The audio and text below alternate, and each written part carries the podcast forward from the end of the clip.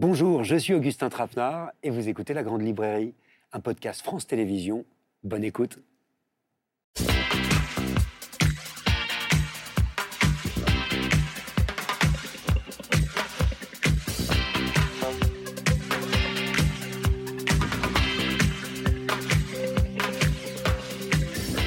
Bonsoir, bienvenue dans la grande librairie. Qu'est-ce qui nous réunit ici sur France 5 chaque mercredi le plaisir de lire. Et c'est ça que je vous propose ce soir avec un passeur de choix, un homme qui partage sur scène depuis 36 ans des textes de littérature, de philosophie, de poésie, avec une générosité assez inouïe. Bonsoir, Fabrice Lucchini. Bonsoir. Merci euh, d'être avec nous. Ben, c'est moi qui vous remercie. Alors vous faites ça le comble, hein, depuis le mois de novembre, avec deux spectacles de lecture qui se prolongeront jusqu'en début d'année prochaine. La Fontaine et le confinement au Théâtre Montparnasse à Paris, mise en scène par Emmanuel Garacino, et lecture de Nietzsche au Théâtre de l'Atelier. Ce soir, pendant une heure et demie, on va se promener ensemble chez ces auteurs, dans leurs textes, dans leurs pensées.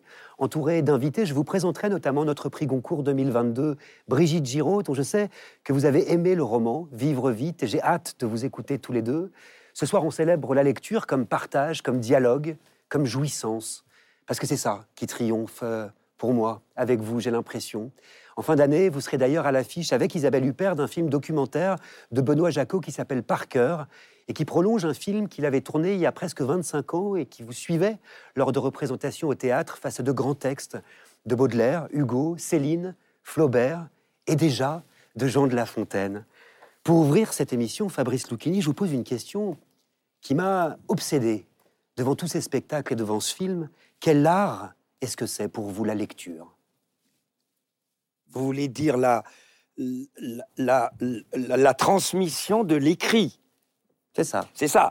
Bah ça, ça s'appelle un métier euh, qui ne peut être pratiqué que si on est très névrosé, très obsessionnel, et que le, le, texte vous, vous, vous, occupe, vous accapare. C'est pas une question de répéter entre 16h et 18h. C'est jour et nuit.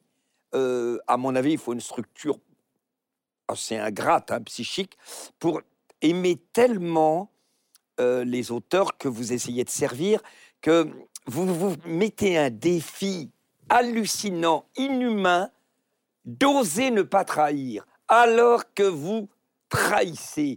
Dire un texte, à Paul Valéry en parle admirablement, dire un texte immédiatement, c'est imposer une musique qui est la tienne sur une musique qui est celle de l'auteur. Déjà, alors là, il y a dans ma vie la rencontre d'un immense homme c'est évidemment mon prof de théâtre, Jean-Laurent Cochet, qui lui-même était héritier du plus grand écrivain de théâtre qui existe, c'est-à-dire Louis Jouvet, qui a résumé mon, ambition, enfin mon obsession, ma vie, ma pratique.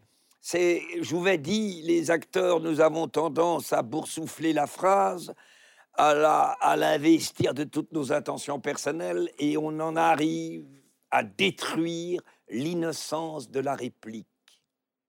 L'innocence de la réplique. Ça n'a l'air de rien.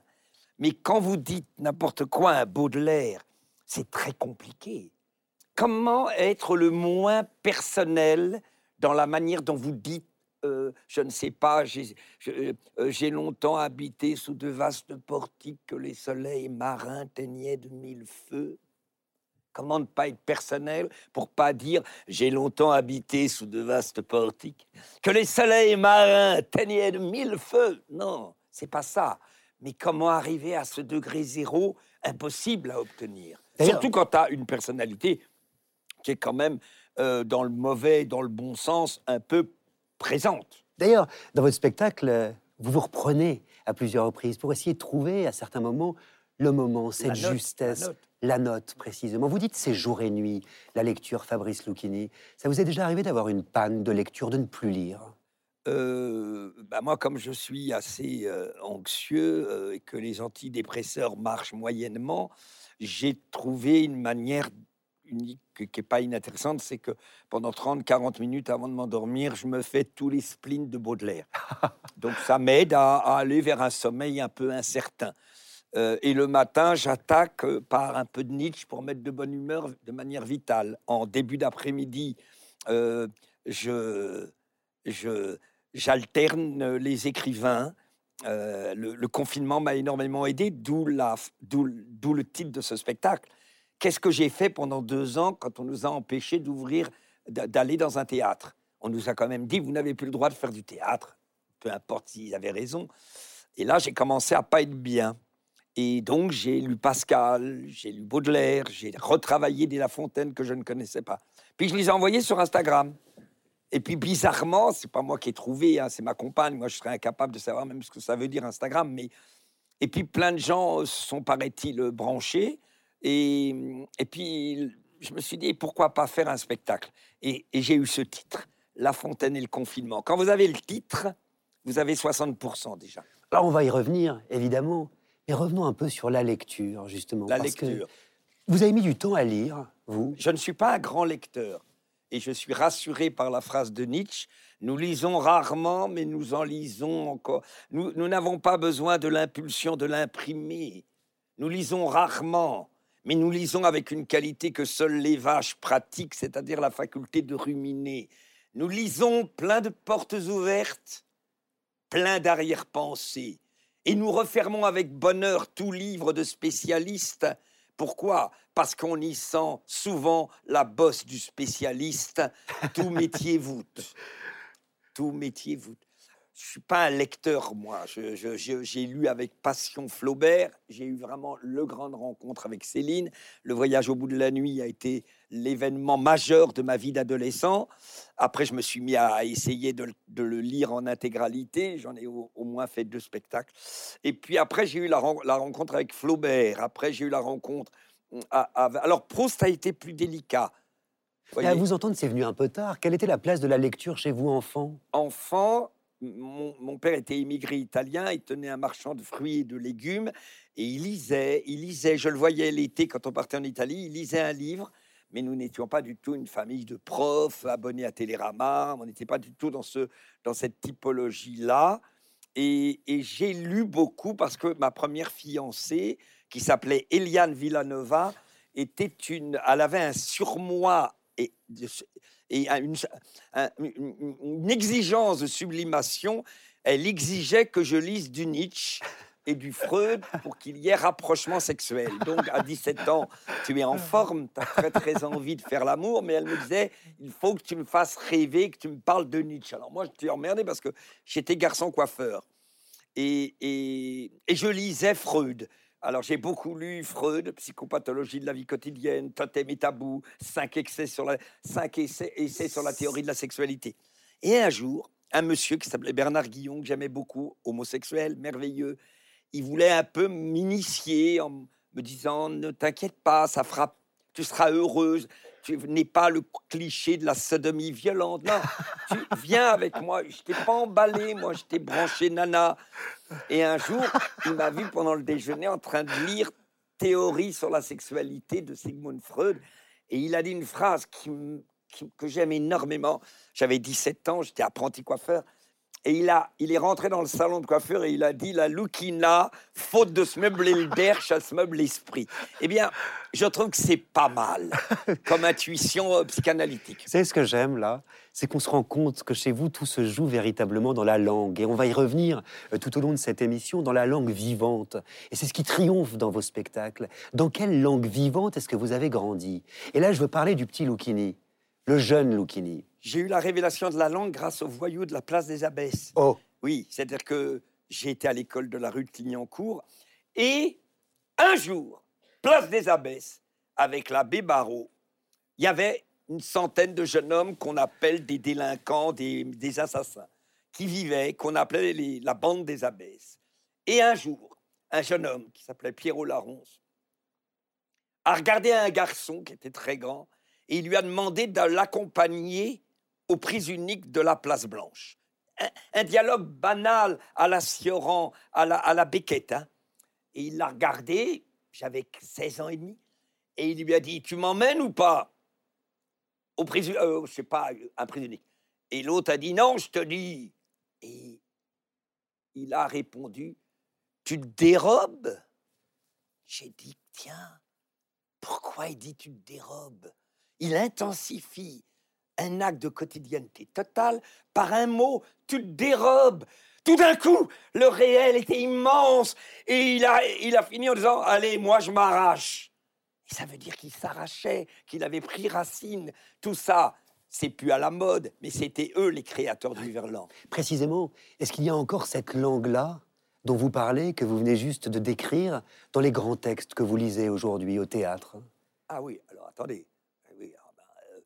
Euh, dans les grands textes, enfin, chacun a une tessiture particulière. La Fontaine, c'est la, la non-insistance, comme disait André Gide. C'est c'est la nonchalance maîtrisée, c'est la vitalité, c'est la drôlerie, c'est la contrainte pour un acteur merveilleuse parce que tout est tout est 17e siècle. C'est pour ça que c'est un peu la langue que j'aime le plus parce que on est enfermé dans cette exigence qui s'appelle la forme et tu dois retrouver ce qui était à la source de la langue, c'est-à-dire la vitalité.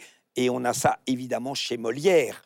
Euh, Molière, le problème, c'est qu'il y a une langue très construite et très, et très forte, mais l'acteur passe son temps à aller derrière la langue. Et ça ne veut pas dire ne pas respecter la langue, c'est aller derrière pour voir quelle impulsion, qu'est-ce qui à la base, Molière, quand il écrit Laissez-moi, je vous prie, que Cochet disait merde, le premier mot d'Alceste. De, quand l'autre lui dit Qu'est-ce qu'il y a encore? qui, chez Molière, devient Qu'est-ce donc qu'avez-vous? Enfin, ça n'a l'air de rien, mais qu'est-ce donc qu'avez-vous? C'est très compliqué à attaquer une pièce comme ça. Qu'est-ce donc qu'avez-vous? Alors, on a tendance à, faire de la voix. Qu'est-ce donc qu'avez-vous? Oui, on n'entend rien.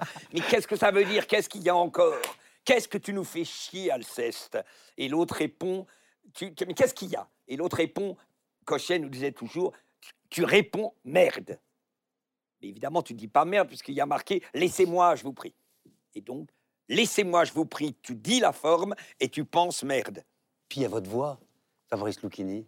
Votre voix qui porte quand même ces textes, votre voix reconnaissable d'entre mille, cette voix qui traîne, qui tourne, qui fait sonner le mot, qui cherche une justesse, on l'a compris, une note, cette voix qui écoute, qui se reprend. Est-ce que vous l'aimez, votre voix? Je me suis demandé. J'ai pas. Là, faut, faut qu'elle assure. Hein. Euh, c'est comme un mec de, comme un grand, grand, une grande star. Je sais pas, comme un immense athlète, il n'est pas là en train de se dire Tu crois que je me plais dans la faut qu'il marque le but. Nous, modestement, à toute, toute comparaison, ma voix, je pense que vous avez soulevé une chose extraordinaire c'est que un acteur, c'est une voix, c'est-à-dire trouver un médium, c'est-à-dire une voix. Alors attention, qu'est-ce que ça veut bien dire, une voix? Une voix, c'est un médium, une tessiture, qui va être apte à se colorer de toutes les couleurs, les nuances d'un texte. Une voix qui doit être mobile. Tu sais, nous, on nous apprend avant d'entrer en scène à faire pourquoi? Parce qu'il faut que les cordes vocales se séparent. Il ne faut pas faire uniquement le fisc fixe exprès, chaque taxe excessive, exclusivement au luxe. Ça, ça s'appelle l'articulation. La voix n'a rien à voir. La voix, c'est oser dire, j'ai longtemps, je ne sais pas, euh, je suis comme le roi d'un pays pluvieux, riche mais impuissant. Il faut que Cochet nous ait toujours, vous devez parler, par exemple à Trapenard, et je vous demande maintenant de continuer Racine. Le dessin en est pris, je pars, cher Théramène. Il nous donnait des exercices. Tu parles à un ami et tu continues Racine. Je ne veux pas de différence entre tiens, comment allez-vous, Augustin Trapenard Le dessin en est pris, je pars, cher Théramène, et quitte le séjour de l'aimable Trézène. Surtout pas le dessin en est pris, je pars, cher et quitte le séjour de l'aimable Trézène. Non, la voix, c'est l'acteur. Pourquoi? Parce que parce que c'est l'unique outil qui va transmettre les mystères, qui va transmettre les rythmes, qui va transmettre l'intérêt, qui va transmettre par moment l'éloquence, par moment le rien. Car l'éloquence, qu'est-ce que c'est notre métier sinon une maîtrise de l'éloquence qui n'a rien à voir avec cet homme n'est pas coupable parce que regardez son enfance. Non, ça, ça c'est pas de l'éloquence, c'est c'est du folirisme. Alors, comme ça, dans la conversation. Oui, par exemple, tu as une voix assez belle là parce qu'elle est un peu usée, elle est un peu fragile. de vous à moi. En la poursuivant, cette conversation, j'ai envie de l'entendre, votre voix. Dire peut-être le poème liminaire dans toutes les éditions des Fleurs du Mal. C'est un moment qui m'a frappé dans votre spectacle. Sur La Fontaine et le confinement. C'est un peu délicat parce que je vais le dire, hein, je vais prendre le papier, mais j'en ai absolument pas besoin. Eh bien, Baudelaire nous dit la sottise, l'erreur, le péché, la lésine occupent nos esprits et travaillent nos corps et nous alimentons nos aimables remords comme les mendiants nourrissent leurs vermines. Nos péchés sont têtus, nos repentirs sont lâches. Nous nous faisons payer grassement nos aveux et nous rentrons gaiement dans le chemin bourbeux, croyant par de villes pleurs laver toutes nos tâches sur l'oreiller du mal. C'est Satan trismégiste qui berce longuement notre esprit enchanté. Et le riche métal de notre volonté est tout vaporisé par ce savant chimiste. C'est le diable qui tient les fils qui nous remuent. Aux objets répugnants, nous trouvons des appâts. Chaque jour, dans l'enfer, nous descendons d'un pas, sans horreur, à travers des ténèbres qui puent, ainsi qu'un débauché pauvre qui baise et mange le sein martyrisé d'une antique catin. Nous volons au passage un plaisir clandestin que nous pressons bien fort, comme une vieille orange serrée, fourmillant comme un million d'ailes. Dans nos cerveaux ribotent un peuple de démons et quand nous respirons la mort dans nos poumons, descend fleuve invisible, avec de sourdes plaintes. Si le viol, le poison, le poignard, l'incendie n'ont pas encore brodé de leur plaisant dessin le canevas banal de nos piteux destins, c'est que notre âme, hélas, n'est pas assez hardie, mais parmi les chacals, les panthères, les lys, les singes, les scorpions, les vautours, les serpents, les monstres glapissants, hurlant, grognant, rampant dans la ménagerie infâme de nos vices, il en est un plus laid, plus méchant, plus immonde, quoiqu'il ne fasse ni grand geste ni grand cri, il ferait volontiers de la terre un débris et dans un bâillement avalerait le monde, c'est l'ennui. L'œil chargé d'un pleur involontaire, il rêve d'échafaud en fumant son cas le connais, lecteur, ce monstre délicat? Hypocrite lecteur, mon semblable, mon frère, c'est un événement hallucinant. Jamais dans l'histoire de la télévision, un animateur brillant demande à un comédien pathétique de dire un texte qui fait trois minutes. Ça n'est jamais arrivé. Je me suis battu. À chaque fois, les gens étaient paniqués. Là, t'as pas paniqué. Et vous n'êtes pas au bout de vos surprises au lecteur. Ce poème de Baudelaire qui a plus de 160 ans et qui ouvre, je le disais, toutes les éditions du Fleur du Mal, il apparaît donc dans le spectacle de Fabrice Lucchini, qui est une promenade hein, dans vos lectures que vous faites dialoguer à partir de cette expérience radicale du confinement qu'on a tous vécu en 2020 et qui vous permet, Fabrice Lucchini, de revenir sur des thèmes aussi variés que la conversation, la poésie ou l'amitié. Pour en parler, je voudrais accueillir quelqu'un que vous connaissez, Patrick Dandré, professeur émérite de littérature française du XVIIe siècle à la Sorbonne, et je le disais, l'un des plus grands spécialistes de La Fontaine au monde. Bonsoir, Patrick. Bonsoir, Auguste. Grands amoureux de La Fontaine. Il n'est pas spécial. Bah, on s'est dit bonjour. On s'est dit bonjour, on ne se redit pas bonjour. Je me disais en l'entendant, c'est proprement un charme. il rend l'âme attentive, ou plutôt il, il la tient captive, nous attachant à des récits qui mènent à son gré les cœurs et les esprits. C'est de La Fontaine. Euh, c'est euh, traduit en, langage prosaïque. En gros, c'est une cordée qui monte vers le Mont Blanc, mais le meneur de cordée, le guide, est tellement apte à nous faire sentir la sublimité des paysages que personne ne se rend compte que ça grimpe et qu'on a mal aux jambes. C'est ce que j'appelle être élitaire pour tous. Je vous coupe tout le temps la parole. C'est être élitaire pour tous. C'est un mot d'un homme de gauche. Vous aimez ça, n'est-ce pas? Oui, voilà, exactement. Donc élitaire pour tous. Et je pense qu'il y a quelque chose de ce genre. En entendant Fabrice, j'avais envie de restaurer un vieux mot, un mot perdu comme il y a des légumes perdus. Fabrice, vous êtes coruscant. Mais oui Il est coruscant. coruscant, ça veut dire... D'abord, ça éclate, ça veut dire... C'est le brillant Éclatant, étincelant comme un feu d'artifice. Et ce que j'aime dans le coruscant, c'est la générosité que vous y mettez, parce qu'en fait, cette lumière que vous irradiez, vous la faites euh, jaillir des textes. En fait, vous faites sortir de textes qui sont éclairés à la bougie, parce que c'est des textes du XVIIe, des textes anciens, qui, qui n'ont pas la puissance des projecteurs qui m'aveuglent, mais euh, il y a une capacité chez vous de les amener à notre lumière. J'étais dans, le public avec des gens qui visiblement euh, n'avaient peut-être pas été aux écoles et qui prenaient leurs pieds, comme on dit, autant que moi, et, qui riaient, et surtout qui, dans les moments graves, se taisaient. C'est quelque chose. C'est peut-être le plus bel éloge qu'on puisse faire à votre parole coruscante de vous dire que vous permettez au public de se taire et de vous écouter et d'écouter des textes, des textes si merveilleusement servis. Si, si j'avais pas eu cette rencontre avec Cochet, Jouvet, honnêtement, j'aurais pas essayé de mettre euh, en, en pratique l'art qui est ma passion, c'est-à-dire plonger dans l'œuvre, sentir qu'elle est vivante, ne jamais oublier quand Jouvet dit tu ne comprends pas que Alceste n'a pas besoin de toi pour vivre. Il est là avant toi, il sera là après toi. Mais toi, tu es l'étincelle pour qu'il se réincarne momentanément. Mais tu n'es pas Alceste, tu n'es pas le personnage. Toi, tu es l'intermédiaire, c'est très compliqué. Mais euh, ce qui est marrant, c'est que je, suis étonné de ce compliment, je vous l'avoue. Alors, ce qu'il faut dire, c'est que Patrick Dandré est spécialiste de La Fontaine, du grand La Fontaine, depuis plus de 40 ans, et qu'il préside aussi la Société des Amis de La Fontaine. Et moi, vous savez, c'est une expression que j'aime beaucoup, la Société des Amis d'un auteur, surtout quand il s'agit de La Fontaine. Que nous enseigne Patrick Dandré, La Fontaine, sur l'amitié? L'amitié, je pense que ça a été pour lui une stabilité dans un monde où, plusieurs fois, le sol s'est dérobé sous ses pieds.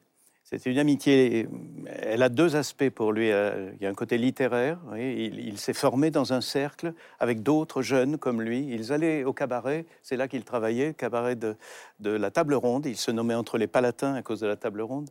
Et euh, La Fontaine a publié dans le cadre de cette amitié sa première œuvre, en 1654, échec total, un flop. Il a mis dix ans à republier. C'était le premier dérobade. Je suppose que ses amis l'ont un peu aidé. Et puis il est entré chez Fouquet grâce à un ami, Pélisson, l'un d'entre eux, qui, qui, était très important chez Fouquet, qui l'a fait venir chez Fouquet. Puis Fouquet a été foudroyé. Et puis après, il est entré chez la duchesse d'Orléans, mais elle est morte au bout de, neuf ans. Il n'avait plus d'emploi du tout. Et pendant ce temps-là, à Château-Thierry, tout était fichu. Euh, l'héritage perdu, son mariage. Son mariage. Il avait épousé à 26 ans une dame de 14 ans et demi, dont euh, un chroniqueur dit son, son père l'a mariée, euh, lui a accepté par complaisance. Donc, euh, pas grand appui, plus de maison, et c'est une amie qui va le sauver à ce moment-là, en le recevant chez elle, Madame de la Sablière, à qui il dédie une fable consacrée à l'amitié, qui est une superbe fable, hein, le, le, corbeau, la gazelle, la tortue et le rat. Et il est frappant que dans ce cas-là, l'amitié se décline sur le mode de l'utilité, voyez les amis, c'est des gens sur qui on peut compter. Ça compte. En plus, il est aussi fort sur Molière. Hein. Attention. Hein. Et donc, les deux amis qui vivaient au Monomotapa. Ça, c'est le rêve. C'est vrai? Oui, c'est le rêve. Voilà. L'un ne possédait rien qui n'appartint à l'autre. Il faut nous le dire. Les amis de ce pays-là, on l'a dit tous les deux, valent bien, dit-on, ceux d'une autre? Non, ça non. Une nuit où chacun s'occupait au sommeil et mettait à profit l'absence du soleil, un de nos deux amis sort du lit en alarme. Il court chez son intime, éveille les valets. Morphée avait touché le seuil de ce palais. L'ami couché s'étonne, il prend sa bourse, il s'arme, vient trouver l'autre, et dit Il vous arrive peu de courir quand on dort. Vous me paraissiez homme à mieux user du temps destiné pour le somme. N'auriez-vous point perdu tout votre argent au jeu? En voici. S'il vous est venu quelque querelle, j'ai mon épée, allons. Vous ennuyez-vous point de dormir toujours seul? Une esclave assez belle dormait à mes côtés. Voulez-vous qu'on l'appelle? Non, dit votre ami, ce n'est ni l'un ni l'autre point. Je vous rends grâce de ce zèle, vous mettant dormant, un peu triste apparu. J'ai craint qu'il ne fût vrai. Je suis vite accouru. Ce maudisson, j'en ai la cause. Qui d'eux aimait le mieux Que t'en semble, lecteur? Cette difficulté vaut bien qu'on la propose. Qu'un ami véritable est une douce chose. Il cherche vos besoins au fond de votre cœur. Il vous épargne la pudeur de les lui découvrir vous-même. Et là, c'est très La Fontaine, un songe, un rien, tout lui fait peur quand il s'agit de ce qu'il aime. C'est même une vision quasiment homosexuelle, ces deux amis de, qui sont... Tu as très peu de potes à toi qui te tapent à la porte à 3 heures du matin en disant tout va bien, mais qu'est-ce qu'il y a? T'as un problème? Mais non, j'ai pas de problème. Mais alors pourquoi tu viens? Il y a quelqu'un qui t'a fait chier. Je vais descendre, je vais lui casser la tête. Non, tu as besoin d'une meuf. Bon, bah maintenant on n'a plus le droit, mais je peux quand même te mettre en contact, etc. Non, c'est simplement que j'ai eu peur dans mon cauchemar et j'ai viens vérifier. Ah là, euh, pour un acteur, c'est un des grands moments. Et Monomotapa, deux vrais amis vivaient au Monomotapa. Monomotapa. Et moi, je croyais que c'était un exercice, c'était une invention stylistique. Ça existe. C'est un pays d'Afrique. Ah, D'Afrique est tenu par les Portugais jusqu'au XIVe siècle. Et je rajoute dans, ma petite, dans mon spectacle, ça sert à ça un confinement. Tu sais où est Monomotapa si Fabrice Lucchini, Patrick Dandré, est un passeur si privilégié hein, de, La Fontaine, c'est peut-être justement, dites-moi ce que vous en pensez, parce qu'il revitalise justement l'oralité des fables, cette façon de la dire euh, tout haut, tout fort. Euh, précisément, d'où vient la fable? Peut-être qu'il faut nous le rappeler. Ah, je vais revenir à une tablette de, de briques euh, sumériennes de 2000 à 2500 avant Jésus-Christ. Avec ce recul, on n'est pas à 500 ans près, où on lit euh, accroche, tu t'accroches, on s'accroche au cou d'un puissant taureau pour traverser la rivière. De même, mon fils, euh, mettez pas dans ceux des hommes puissants de la cité pour mener ta vie. C'est un peu pour les attachés parlementaires ou alors à lettre d'or à la porte de l'ENA. Et vous avez déjà l'articulation majeure de ce genre extraordinaire qui contient une moralité qui est une moralité pratique, c'est pas moral du tout, c'est pas la moraline. Hein. C'est vraiment euh, comment adapter les grandes idées à des situations concrètes dans un monde où vraiment le concret, euh, c'était difficile? Ça, c'est le côté oratoire de la fable. Elle va devenir scolaire. Euh, on se forge là-dessus. Je ne sais pas si vous connaissez les progymnasmata, qui ne sont pas des exercices de, gymnastique, mais qui sont des manuels de rhétorique et d'enseignement de la rhétorique pour les étudiants brillants de l'Antiquité tardive. Et dans les progymnasmata, la fable est le premier exercice. Les hommes politiques apprenaient la fable avant tout. C'est là qu'ils apprenaient à former leur écriture, leur langue, etc. Ça, vous voyez, c'était l'aspect oratoire. Et puis vous avez l'autre aspect, le taureau, enfin le bœuf, auquel on s'attache. En donnant la parole au bœuf, euh, le type parle, un crocodile arrive. il faut imaginer un peu, vous voyez, pour que ça devienne une fable. Il faut une petite anecdote. Et là, vous avez le récit. Et le récit, il n'est pas dans l'ordre de l'éloquence, il est dans l'ordre du conte. Il faut être un peu enchanteur pour, pour le récit de fable, vous voyez. Il faut, il faut et, La Fontaine a fait une chose merveilleuse, le conte, le conte fantastique, parce que les animaux qui parlent, c'est quand même des fantastiques. Il l'a érigé en poésie, ou plutôt il a tiré de ce conte la poésie. Dites-moi, euh, il vous a aidé La Fontaine pendant le confinement, vous? Alors, euh, je dirais que pendant le confinement, euh, je ne me suis pas trop rendu compte de la différence. Parce que moi, je suis un homme de cabinet, vous comprenez, je travaille chez moi. on m'a mis à la retraite de force parce que je suis trop vieux et inutilisable, donc je n'ai plus de cours à donner. Alors, bah, j'étais chez moi, et puis il y a cette espèce d'appareil, là, le, téléphone, dont La Fontaine nous conseille de temps en temps de le couper, d'ailleurs, parce qu'il nous dit qu'il faut aller de temps en temps au désert pour euh, euh, se, contempler soi-même, oublier un peu les affaires du monde. Vous voyez, c'est aussi sa philosophie sa sagesse. Hein, Comment vous avez choisi, Fabrice Lucchini, les fables de La Fontaine, justement, à lire pendant ce confinement, pendant cette expérience numérique qui a enchanté des centaines de milliers euh, d'internautes? Euh, et je me suis imposé un petit travail parce que j'étais plutôt dépressif. Ce que je raconte, qui est déjà un état normal quand il n'y a pas le confinement, mais le confinement, on a rajouté une... Et je me suis dit, il faut que je m'impose un travail. Donc, j'ai regardé euh, certaines fables que je ne connaissais pas, j'ai regardé certains textes que je ne connaissais pas, puis j'ai envoyé ça plus par égoïsme pour tenir debout. Et puis en plus, après, il y a eu des échos. Euh, je voulais dire deux petites choses rapides tout est dans des... En gros, quand tu lis Ésope, tu t'aperçois de l'événement fondamental qu'est La Fontaine. Parce que, évidemment, qu'Ésope a écrit beaucoup de choses dont, La Fontaine s'est inspirée. Mais cette adaptation, ce génie de l'adaptation, ce moment où la langue, et j'ai envie de faire un petit cadeau à, à, mon, à mon, professeur préféré, qui est là, euh, on dit d'André ou d'Andry? D'André d'André. Donc j'ai raison de dire d'André. Cher monsieur d'André, vous savez pourquoi Molière est génial? Ça va pas être une thèse d'une heure, ça va être trois vers. En Et trois pour vers. moi, c'est là le génie. Car ça a été écrit au XVIIe siècle. Vous voyez, je suis à la fois dépressif et assez hystérique. Parce que dès que je parle de Molière, je me mets à m'animer. C'est totalement bizarre. Je pense que c'est mon antidépresseur pour me redonner de la vitalité. Un jour, on vire une femme de ménage qui fait une faute de français dans les femmes savantes. Sublime pièce de théâtre, pas du tout misogyne, moi j'y crois pas du tout. Je les aime, les savantes, je les aime. J'aime Armande, j'aime même mieux Armande qu'Henriette, parce qu'Armande, elle veut comprendre. Henriette, elle veut un petit couple, mais Armande, elle veut, elle veut aller plus loin, même si elle dit que vous êtes d'un étage bas, que vous jouez au monde un petit personnage, de vous claquemurer aux choses du ménage et de, n'avoir- et de notre avoir de plaisir plus touchant qu'une idole d'époux et des marmots d'enfants. Enfin, vous êtes folle de penser à ça. Peu importe. Et à un moment, on vire la femme de ménage qui est une femme merveilleuse. Et le pauvre bonhomme, donc je me trompe pas, me Oui, oui. pas. Chrysale est obligée de virer cette femme de ménage. Vous êtes satisfaite. Alors on voit la patronne, folle, folle de puissance.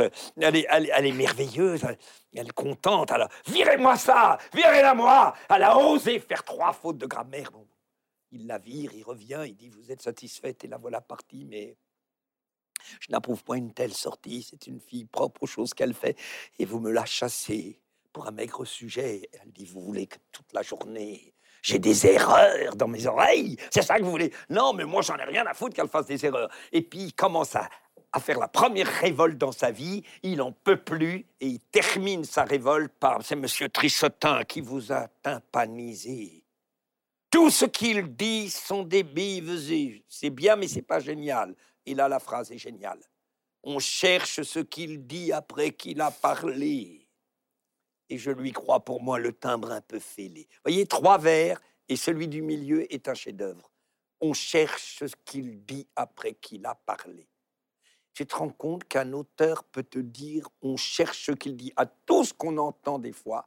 On a envie de penser à la phrase de Molière. On cherche ce qu'il dit après qu'il a parlé. Ça veut dire que il a perçu organiquement l'abstraction des couillons qui parlent et on ne comprend pas. Et si les cours d'André étaient à ce point extraordinaires, c'est qu'on comprenait tout et il ne réduisait rien. J'aimerais vous montrer à tous les deux euh, un témoignage, euh, un témoignage que vous avez vu ici, euh, dans la grande librairie, Fabrice Lucchini. Je le sais parce qu'à l'époque, vous aviez immédiatement appelé notre équipe pour en parler. C'était en avril dernier. Jacqueline Fleury-Marié, résistante, déportée à Ravensbrück, survivante de la Shoah, qui vient tout juste d'avoir 99 ans, venait expliquer ici, sur ce plateau, à quel point La Fontaine l'avait aidée. Regardez. j'ai aimé me réciter les fables de La Fontaine. Parce que les femmes de, les fables de La Fontaine, c'est la vie, c'est les humains. Les humains en. et ça, c'est quelque chose euh, qui, qui m'aidait euh, peut-être à retrouver euh, des, moments que j'avais vécus, des gens que, que je pouvais comparer aux animaux de, La Fontaine. Et j'ai beaucoup aimé, euh, je, dis, j'aime encore écouter Lucchini et réciter extraordinairement bien les femmes de La Fontaine. J'aurais, aimé qu'un jour il vienne, il vienne chez moi et m'en m'en récite quelques-uns. Voilà, ça serait pour moi euh, quelque chose d'extraordinaire, vraiment. Alors, la première chose, c'est que je l'ai invitée avant-hier. Donc, elle est venue, on a envoyé une voiture. Et maintenant, la deuxième chose, c'est que je vais aller chez elle, je vais l'appeler demain, et je irai chez elle pour lui dire des fables. Mais la première acte, elle est venue voir La Fontaine et le confinement. Vous avez entendu ce qu'elle dit? C'est extraordinaire. Les fables de La Fontaine, c'est la vie, c'est les humains. Euh, C'est très frappant, la ressemblance euh, La Fontaine-Molière, c'est le naturel. Il y a quelque chose. Alors, c'est un naturel retravaillé. C'est comme les spectacles de Fabrice. C'est-à-dire que je suis sûr que son émotion est vraie quand il la joue en scène, mais c'est du jeu. C'est donc une émotion de second degré. Et en cela, d'ailleurs, elle est plus vraie que le. Vous savez que les anciens disaient il y a le réel, puis il y a le vrai, et entre les deux, il y a la fiction. Parce que la fiction, c'est du réel qu'on a un peu épuré, travaillé, et donc c'est plus près du vrai. Tu comprends assez- bien ce qu'il dit là? Bien, bien Parce sûr. que c'est très très pointu. Ça veut dire en gros que l'émotion d'un acteur doit être à l'endroit dont il parle. Oui. Et surtout pas personnellement non plus. Oui, oui. Sinon on est embarrassé. Parce que sinon c'est un psychodrame Voilà. personnel. Et ça nous intéresse pas. Alors vas-y. C'est le paradoxe sur le comédien. C'est-à-dire que c'est à la fois vrai et pas vrai. C'est pour ça que c'est vrai. C'est pour ça que ça passe. Parce que c'est une émotion vraie, mais recyclée, retravaillée et, et débarrassée des scories. Et donc, je dirais que le naturel, dans ce cas-là, marche formidablement. Pour moi, il y a deux types d'écrivains. Je ne sais pas, c'est une hypothèse que je, vous propose.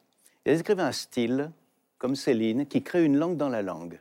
Du Céline, le Céline, c'est une langue. Le Racine est une langue. Par exemple, dérober au jour une flamme si noire. On se dit une flamme noire, mon Dieu. Ben oui, mais flamme en Racine, ça veut dire amour. Noir en Racine, ça veut dire, cru- ça veut dire euh, coupable, criminel. Alors, quand on traduit en français, ça veut dire dérober au jour une flamme si criminelle. On comprend flamme si noire. C'est un auteur à style, mais il y a des auteurs à ton. On ne peut pas les imiter, on ne peut pas les pasticher. Ce sont des auteurs on ne sait pas d'où ça vient, c'est les conteurs. Ah, vous voyez, Rabelais est un auteur à style, mais Montaigne est un auteur à ton. Racine est un auteur à style, mais euh, Molière ou La Fontaine, c'est à ton. Et ce qui est formidable, c'est que vous servez aussi bien les auteurs à style que les auteurs à ton. Mais j'ai vu une petite différence. C'est que quand vous servez Céline, il y a un petit quelque chose dans votre... Vous pouvez peut-être pas l'entendre, qui change dans votre voix. Quelque chose qui fait que la voix devient plus pointue, qui a une espèce Vous vous mettez à hauteur d'un auteur qui a un style. Tandis que quand vous êtes sur les auteurs à ton, il y a un plein pied entre la partie de votre spectacle qui est euh, le jeu, moi, Fabrice Lucchini, les embarras de Paris, la mairie de Paris, enfin tout ça, et La Fontaine et Molière. voyez? Et je trouve que cette distinction, elle marche assez bien. Euh, votre spectacle me l'a confirmé. C'est- un conseil que je vais. euh, il ne peut pas y avoir une diction fourre-tout pour tous les écrivains. Tu ne peux pas dire Hugo comme tu dis Racine, Mhm. tu ne peux pas dire Racine. Ou sinon, je vous ai dit, ta diction me fait penser à la sauce tomate à la SNCF.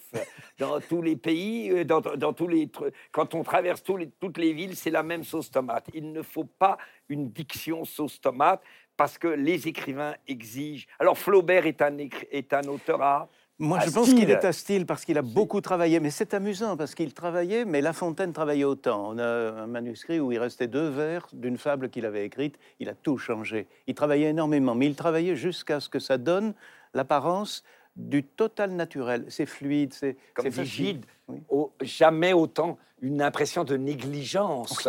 C'est merveilleux. Euh, rien n'est plus éloigné de l'art de La Fontaine que l'insistance romantique. Hum. Lui, ça vient, si vous n'avez pas compris, tant pis. On ne saurait imaginer un art plus, plus, je ne sais plus quoi. Voilà. Moi, ce qui me passionne, en tout cas, c'est que Fabrice Lucchini utilise un petit peu ses auteurs, et en particulier La Fontaine, un peu comme des bibles qu'on brandit face aux contemporains. Il y a cette anecdote absolument inouïe que vous racontez dans votre spectacle et qu'il faut euh, nous détailler. C'est ce moment où, au sortir du confinement, Fabrice Lucchini, vous vous retrouvez au restaurant avec votre compagne, et soudain, vous voyez des gens en train de prendre en photo leur plat. on ne peut pas échapper. Dans notre époque, ils sont. Il y a un narcissisme singulier, fascinant, puisque quand j'ai été tourner un film de Guillaume Niclot, j'étais en Italie. Je sais que tu veux que je te raconte la vraie anecdote, mais je ne peux pas la raconter parce qu'elle est dans le contexte du spectacle. Mais de voir tous les gens se mettre devant le chef-d'œuvre, enivrés d'eux-mêmes, et se regarder pour simplement faire ça, alors que derrière, il y a un chef-d'œuvre de la Renaissance, d'aller, quand j'ai été au musée Van Gogh, de les voir tous faire ça devant le tableau pour se voir eux. C'est étonnant, c'est étonnant, parce qu'il y a quelque chose de rare qui va arriver, c'est que le poème de Baudelaire n'est plus praticable. Ce poème, par exemple, la rue assourdissante autour de moi hurlait, ça c'est possible. Il y a encore des rues assourdissantes à Paris. La rue assourdissante autour de moi hurlait, longue, mince, en grand deuil, ça c'est déjà plus bizarre, plus personne ne porte le deuil, parce qu'ils ont peur de voir la mort. Donc moi, dans mon enfance, dans les couloirs, partout dans les immeubles, il y avait un très grand drapeau noir avec les initiales de la personne partie. Maintenant, ça n'existe plus, ça non plus. Donc déjà, Bon, la rue assourdissante autour de moi hurlait, longue, mince, en grand deuil, douleur majestueuse. Une femme passa, d'une main fastueuse, le vent balançant le feston et l'ourlet. Agile et noble avec sa jambe de statue. Moi, je buvais, crispé comme un extravagant. Dans son œil, ciel livide où germe l'ouragan, la douceur qui fascine et le plaisir qui tue, un éclair, puis la nuit. Fugitive beauté dont le regard m'a fait soudainement renaître. Ça, c'est déjà presque impossible il n'y a plus de regard possible puisqu'il y a euh, atteinte à viol. Un regard sur une femme ou sur un homme qui, dans le visage, il est, euh, tu as vu, dans euh, ciel livide où germe l'ouragan, te rends compte la perspective, l'ouragan, la douceur qui fascine ou le plaisir qui tue. En une seconde, il voit le sexe, il voit l'émerveillement. Maintenant, c'est impossible puisque plus personne ne regarde plus personne, puisque plus, plus au Japon, ils mettent maintenant le feu rouge au pied parce que les gens sont sur leur portable. Donc dans la rue, regardez, pas une question d'être conservateur ou réac. Plus personne se regarde. Plus personne ne se regarde. Mais ce que j'entends, moi, dans cette démonstration que vous venez de nous faire, et peu importe que vous ayez répondu ou pas à cette anecdote, puisque c'est la même que vous venez de nous livrer, c'est que la poésie ici est une réponse aux contemporains, une forme de résistance chez vous.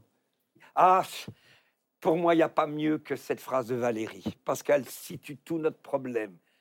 La plupart des hommes ont une idée si vague de la poésie que ce vague même de leur idée est pour eux la définition de la poésie.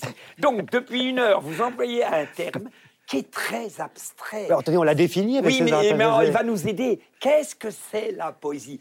C'est du concept qui danse, c'est de la pensée qui chante. Ah oui, ça c'est Nietzsche. La poésie, c'est... C'est aussi étymologiquement de la création. Oui, mais c'est de la création par déplacement. Alors, je, te, te coupe pas, mais oui, un, week-end, un couple normal va à Honfleur, ils vont dans un hôtel, il y a un muret avec des roses trémières. Et la femme dira en rentrant, c'était un week-end poétique. C'est quoi la poésie? Alors, à vous, c'est quoi la poésie? Ben, Je dirais que c'est un déplacement dans l'ordre de l'imaginaire, le passage du réel à l'image, qui produit un tel enrichissement du réel qu'il quitte euh, la mode et qu'il qu'il atteint une permanence. Ça veut dire que c'est une fulgurance de la réalité. Voilà, c'est-à-dire que ce qui aide à supporter la mode qui nous fait mal, c'est de se dire que de toute façon, elle, elle est transitoire. Et au rythme où ça va, elle va passer très vite, y compris la mode du téléphone portable et du, du tout, Des photos narcissiques. Tout passe, oui, oui, oui. Euh, ce qui en revanche reste, semble-t-il, ce sont ces choses qu'on ne voit pas encore et qui sont justement la poésie. Alors on ne sait pas où elle est. Dans le présent, c'est toujours difficile à voir. Même les contemporains de La Fontaine n'ont peut-être pas toujours su. Ils n'ont pas tous compris peut-être ce qu'il y avait de poésie dans son œuvre. Mais la poésie, elle est apparue et elle est pensée, elle est une pensée.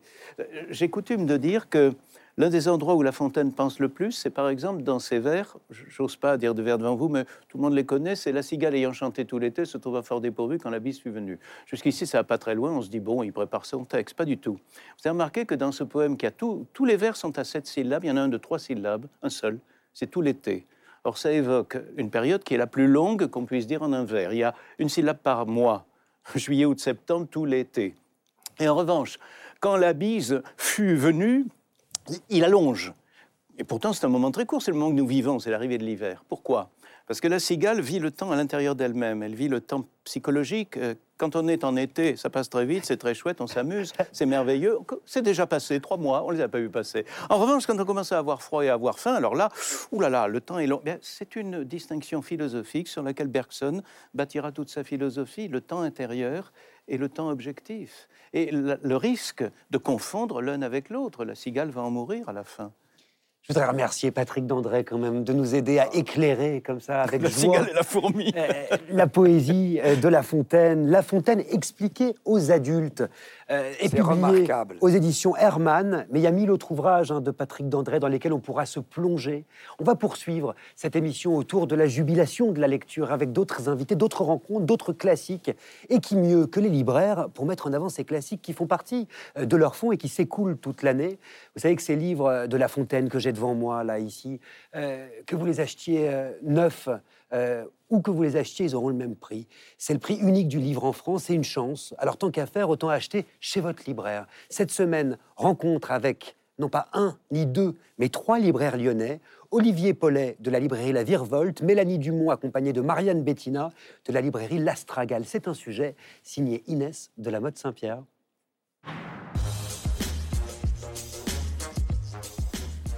Le classique qui fait événement, c'est Journal russe de Steinbeck et Kappa. Tous les deux, ils sont déjà très renommés puisque Kappa a déjà fondé Magnum, Steinbeck a déjà reçu le prix Pulitzer pour Les raisins de la colère, mais ils sont prêts à remettre ce titre-là énorme en jeu en partant en Russie, découvrir le peuple russe. Qu'est-ce qu'ils mangent? Comment ils s'habillent? Comment font-ils l'amour? De quoi ils rêvent? Tout les intéresse. Avec une humanité absolue, Steinbeck et Kappa, de grands copains, vont nous livrer tout ça dans leur journal. L'ovni littéraire devenu incontournable, c'est La Maison des Feuilles euh, de Danielewski. Ce livre est unique parce que lorsqu'on l'ouvre, euh, on rentre euh, à l'intérieur de cette maison. On rentre dans ce labyrinthe. les pages sont parfois blanches, parfois il y a deux lignes, parfois il y a des carrés avec à l'intérieur des noms d'architectes. On est complètement happé, on est complètement dévoré en permanence. On a la chance de redécouvrir le travail de Saul Letter avec un livre qui s'appelle The Unseen. Saul Letter, il est habité par la couleur, il est habité par la lumière, par l'ombre, par le flou, par la matière. C'est pas grave si vous connaissez pas la photo. Saul Letter, il a ce talent d'arriver à vous emmener dans son mystère. Le classique à découvrir, c'est La paix des ruches d'Alice Riva. C'est l'histoire d'une femme qui, dans les années 30, se pose des questions sur sa vie de couple, sur sa place dans le monde. Elle aborde tous les sujets qui nous questionnent encore aujourd'hui. Son corps, la maternité, la foi, le travail, tout y passe. Vous aurez immédiatement envie de le partager, de l'offrir à votre mère, de l'offrir à votre sœur, de l'offrir à vos amis. C'est un livre qu'on transmet. S'il y a une BD indispensable à avoir dans sa BD Tech, c'est Rebetiko de David Prudhomme. Fin des années 30, euh, la dictature s'installe en Grèce et nous, on va suivre Stakos, un joueur de Rebetiko. David Prudhomme a un jeu de couleurs. On est sur des tons d'orange, des tons de bleu, des tons de rouge, des tons de feu. Et nous, lecteurs, euh, au son de bouzouki et de guitare, on, dérive avec lui, on dérive dans cette ivresse, on dérive dans ces vapeurs de hashish, dans cette musique qui d'un seul coup nous embarque, nous aussi. On se met à danser, on se met à rêver et euh, à jouer de cette insolence. Le classique à lire d'urgence, c'est Les Grandes Espérances de Charles Dickens. On découvre les aventures de Pip. Pip, c'est un jeune garçon qui a grandi dans un milieu extrêmement populaire. On est dans l'Angleterre du milieu du 19e siècle. Ce qui fait l'irrévérence de ce texte, c'est ses personnages, parfois horripilants, parfois extrêmement attachants, souvent naïfs. Vous aurez envie de passer du temps avec eux. Et surtout, on a ce sentiment, cette sensation de vraiment être en train de lire de la grande littérature. Formidable Olivier Paulet, Mélanie Dumont et Marianne Bettina, nos trois libraires lyonnais qui nous conseillent des classiques juste avant Noël. Vous savez quoi faire? Dans une émission consacrée ce soir à l'art de la lecture. Fabrice Lucchini, nous accueillons euh, sur ce plateau Julia de Funès. Bonsoir. Bonsoir. Vous êtes euh, philosophe, essayiste, conférencière. Vous publiez Le siècle des égarés aux éditions de l'Observatoire et vous avez assisté le même soir que nous, figurez-vous, aux lectures euh, de Nietzsche que Fabrice Lucchini propose au théâtre de l'Atelier à Paris, des lectures que Fabrice Lucchini a orchestrées avec la complicité de Stanislas Weiss, des lectures qui s'ouvrent, c'est ce qui m'a marqué, par un dialogue entre Pascal et Nietzsche et qui se termine par un autre dialogue entre Fabrice Lucchini et un philosophe invité. Alors ça change à chaque représentation, mais c'est intéressant. Je me suis demandé en quoi la philosophie, c'est peut-être d'abord ça. Juliette Funès. Le dialogue. Un dialogue. Bah oui, c'est l'exercice philosophique par excellence que Nietzsche déteste d'ailleurs. Et l'incarnation du dialogue, c'est Socrate. Il en fait un cas. Il dit que c'est un, un polychinelle de la dialectique. Euh, pourquoi? Parce que le dialogue, ça incarne un peu la force réactive selon Nietzsche. C'est-à-dire quand on dialogue, on est obligé de contredire, d'argumenter, de justifier. Et tout ce qu'on doit justifier est assez vulgaire, n'a pas de grande valeur aux yeux de Nietzsche. Donc c'est pas un exercice qu'il valorise, mais c'est l'exercice philosophique par, euh, par excellence. C'est l'exercice scientifique aussi par excellence science progresse en réfutant des théories antérieures euh, erronées. Et ça a beaucoup de. Et c'est pas du tout ce que Nietzsche euh, apprécie. Il préfère beaucoup plus la vérité par l'art, par l'affirmation, et pas par la démonstration laborieuse. toi, vous dites-vous. que l'apport de mise en cause de Nietzsche de la dialectique de Socrate, pour essayer d'être simple, Socrate invente la dialectique. Et là, ça l'énerve Nietzsche. Comment vous argumentez cet énervement de Nietzsche? Parce qu'il dit une pensée qui a besoin d'être soutenue mérite d'être de s'écrouler. Donc lui, il veut des récits il veut des affirmations. C'est marrant parce que dans, la- dans notre vie actuelle, euh, vous entendez sans cesse dans les entreprises sois réactif dans ta vie, sois réactif. C'est exactement ce que Nietzsche euh, déteste. Il préfère l'action, l'affirmation, le oui, et pas la logique du contre, du non que Socrate incarne ou que la science même incarne. Pour autant, il y a cette phrase que j'ai retenue esprit de contradiction, freudaine, méfiance joyeuse, raillerie sont signes de santé. Fabrice Lucchini. Ça, c'est vous- Nietzsche qui a écrit ça. Ouais, avoir l'esprit de contradiction, Oui, justement. et il va même jusqu'à dire nous ne sommes féconds qu'à ce prix. Il y a eu plein de philosophes qui sont venus avant vous, Madame de Funès. Il y en a des, des qui n'aimaient pas Nietzsche, André Consponville. Il y en a qui ont adoré Nietzsche, comme Cynthia Fleury. Euh, euh, euh, il, y a, il y a- il y a Bellamy qui est venu, grand Mhm. philosophe chrétien et en même Ouais. temps nietzschéen. Vous, vous allez venir dans un, dans un état de, de- de- d'aura immense, parce que vous êtes nietzschienne par essence. Vous n'avez pas besoin, parce que déjà, Attends, et Nietzschéen par Eh, c'est une essence bonne Attends, question. c'est pas possible. Qu'est-ce que ça voudrait dire être nietzschéen Je crois que c'est préférer être euh, vivant que sage, avec tout l'abandon de morale que ça suppose. Donc c'est impraticable dans la vie. Je ne sais pas qui peut se dire nietzschéen, mais voilà. nietzschéenne, c'est impossible. Voilà. Mais après, sur l'amour des philosophes, euh, ce, qui est, extra avec tous ces génies, c'est que quand, on rentre dans un philosophe, Nietzsche, peu importe un autre, on trouve que c'est le meilleur. Et puis, il ne s'agit pas d'aimer ou de pas aimer, mais il faut voir le grandiose. Après, euh, les, préférences, c'est pas, pas important. Mais en philo, c'est ça qui est terrible, ou en littérature, c'est la même chose. On rentre dans un auteur, dans une cathédrale, dans un système, on dit, il n'y a pas plus fort. Et puis, on change, on étudie un autre, on se dit, non, mais il n'y a pas plus fort. Donc, on- c'est pas la peine de hiérarchiser les auteurs, je crois, les philosophes. Le texte de Nietzsche que vous choisissez de mettre en avant, Fabrice Lucchini, dès le début de votre spectacle, c'est Ecce Homo, son dernier ouvrage qu'il écrit en 1888 et qui sera publié à titre posthume en 1908. Et c'est intéressant, euh, le destin de ce très court texte que j'ai ici dans plusieurs éditions, ici au Mille et une nuits à 5 euros, qui est encore aujourd'hui un très grand succès de librairie. Euh, Julia Tunès, en quelques mots, qu'est-ce qu'on trouve dans Ecce Homo qui éclaire nos vies? Euh, le sous-titre de Ecce Homo, c'est Deviens ce que tu es. C'est un vers de Pindare, mais que Nietzsche reprend. Et euh, c'est très intéressant pour aujourd'hui où les problématiques tournent autour de l'identité. Deviens ce que tu es. Tous les coachs en développement personnel euh, qui ne sont pas du tout ma tasse de thé euh, sortent Nietzsche. Et ça s'oppose, le deviens ce que tu es, au connais-toi toi-même de Socrate. On y revient. Et ce que le petit message, pour être en deux mots, vous m'avez dit, en deux mots, c'est que devenir ce qu'on est, c'est pas une question de connaissance ou de conscience de soi ou de travail sur soi. C'est pas cette élaboration-là, mais c'est une question de volonté, de liberté et finalement de courage. Moi, c'est ça que je retiens euh, de cette formule et qui peut être applicable, entre guillemets, euh, enfin, qui peut être une idée régulatrice pour, euh, pour nous tous. Alors, Homo, c'est à Turin. Il va mourir quelques mois plus tard de sa vie consciente, puisqu'après la grande scène mythique du cheval, lui qui a écrit contre la pitié, il va voir ce cheval maltraité et il va plonger dans ce cheval et on va le ressortir, c'est fini. Ça y est, pendant dix ans, on le met dans une chambre, sa maman et sa sœur le font visiter avec un peu d'oseille et on dit voilà le grand philosophe et l'autre est là hébété hagard.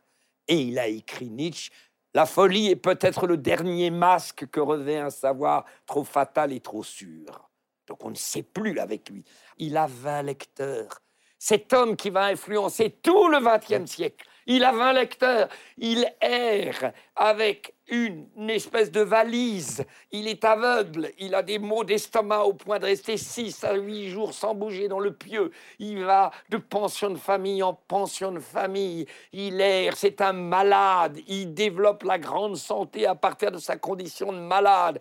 Euh, il parle de la sexualité à partir de son truc. Il a dû tirer un coup une fois ou deux dans sa vie.